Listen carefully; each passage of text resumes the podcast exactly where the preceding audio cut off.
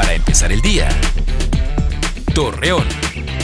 Muy buenos días, miércoles 17 de febrero le presentamos la información para empezar el día. El gobernador de Coahuila, Miguel Ángel Riquelme, entregó a corporaciones policíacas armamento de alto poder, esto con el fin de asegurar la protección de la ciudadanía ante los diferentes delitos que se presentan.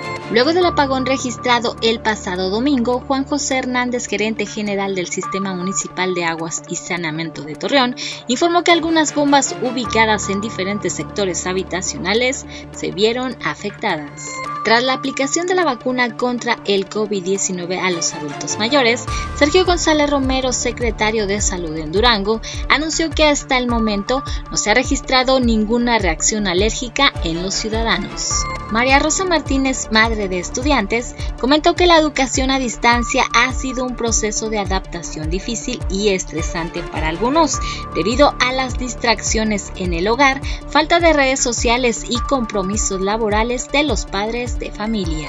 Hoy se celebra el miércoles de ceniza y con ello inician los 40 días en los que las iglesias invitan a los fieles católicos a prepararse para vivir los misterios de la pasión, muerte y resurrección de Jesucristo.